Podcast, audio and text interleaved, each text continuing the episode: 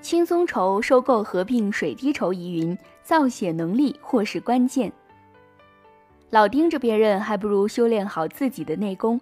用户最终会用脚来投票选择谁。这几天，轻松筹和水滴筹又一次被推出了风口浪尖。先是有自媒体爆料，水滴筹和轻松筹两家公司合并谈判重启，但很快被打脸。轻松筹方面做了否定。随后，双方高管各自阐述价值观的差异。简而言之，一句话，双方价值观都不一致，怎么合并呢？然而，此次风波最大的关注点不是双方的合并疑云，而是由此引发的谁是行业第一名的争议。轻松筹和水滴筹方面自然各自都认为是行业老大，互不相让。四月刚过，水滴筹率先公布了数据。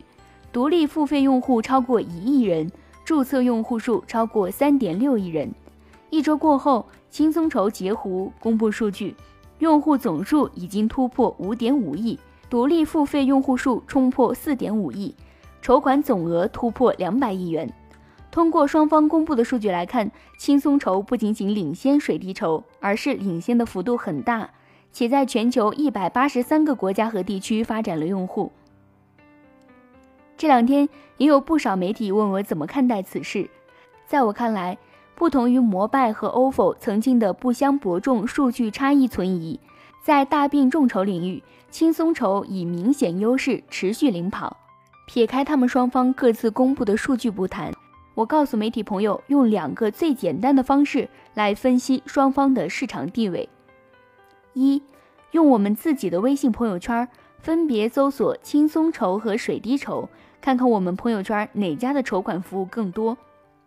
二，随机的调查一百个好友，了解好友对两家平台的认知。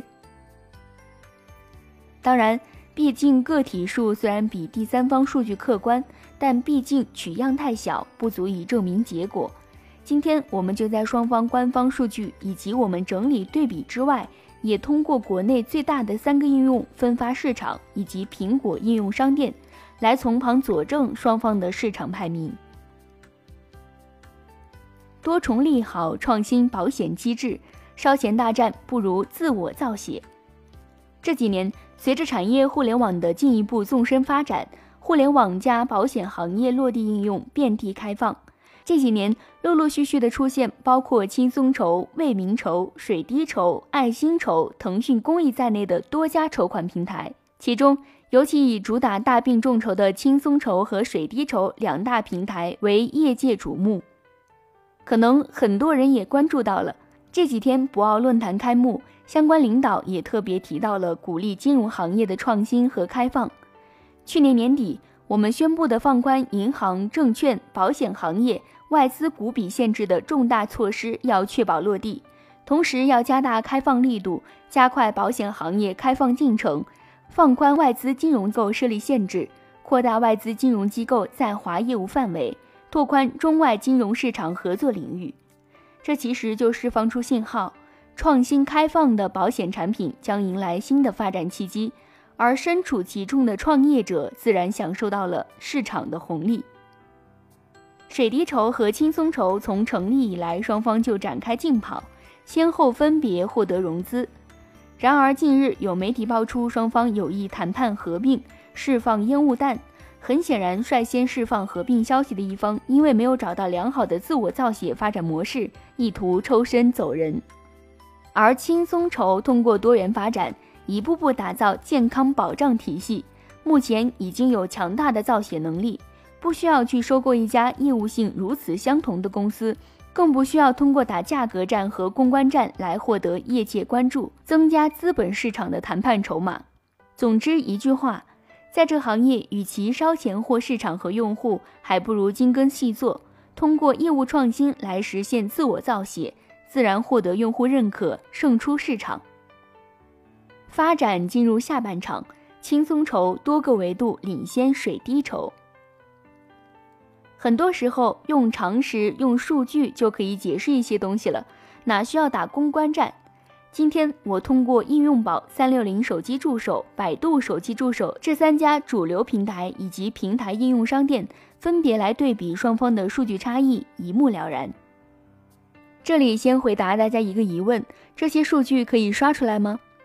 我的回答是，当然可以。与此同时，百度指数和微信指数也可以刷出来，但这两个企业在各大应用平台的分发量超过千万。如果人为的进行注水，成本太大，就得不偿失了。而相比之下，百度指数等只有几千的量，如果刷量成本要低了很多。换句话说，通过各大应用商店的对比，要比各类指数更客观公正。我们先来看百度手机助手，轻松筹下载量为一百八十七万，水滴筹为一百零七万，三六零手机助手。轻松筹数据为七十五万，水滴筹二十八万。应用宝已经成为应用分发行业的老大，数据更为可观。轻松筹下载量为五百二十三万，水滴筹为四百二十八万。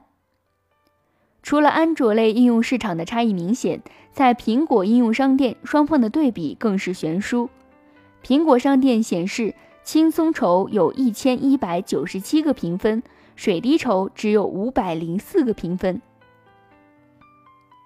其实，对于轻松筹来说，除了先发优势取得的领先地位以外，近年来旗下孵化出来的系列产品增速更是惊人。就以轻松易保这款网红互联网保险销售平台为例，从二零一六年十二月成立至今，轻松易保完成了从零到一的飞跃，投保人数超过三百万。保险保障单日突破一千万元，单月破亿，单款保险购买转化率最高达到百分之十三，成为互联网保险销售行业的黑马。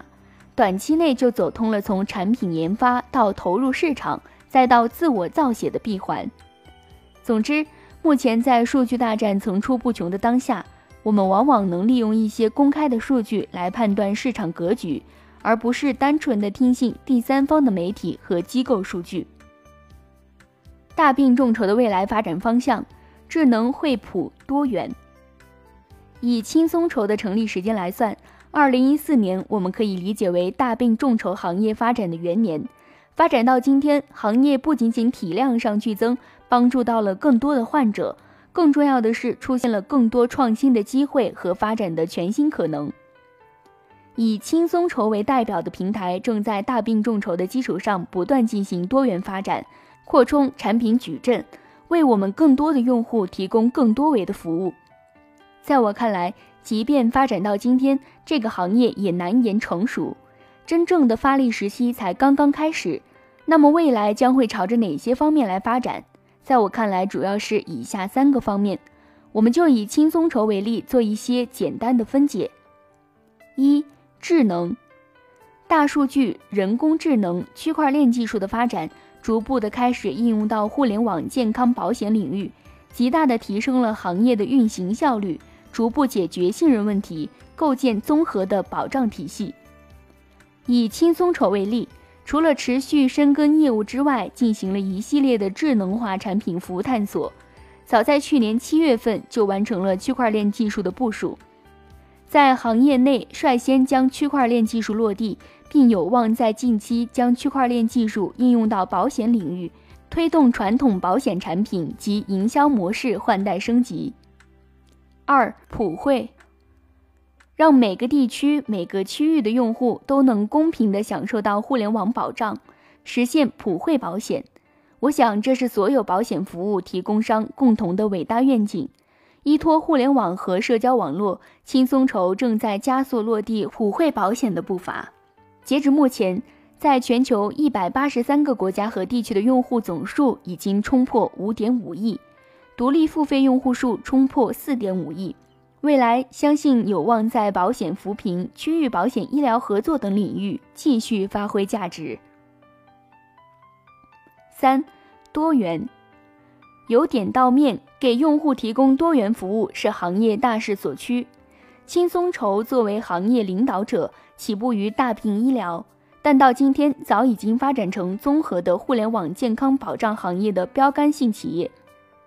除了轻松筹产品以外，旗下的核心业务还有轻松互助、轻松易保、轻松公益三项，能够为我们的市场提供更多差异化的服务，持续满足不同用户的新需求。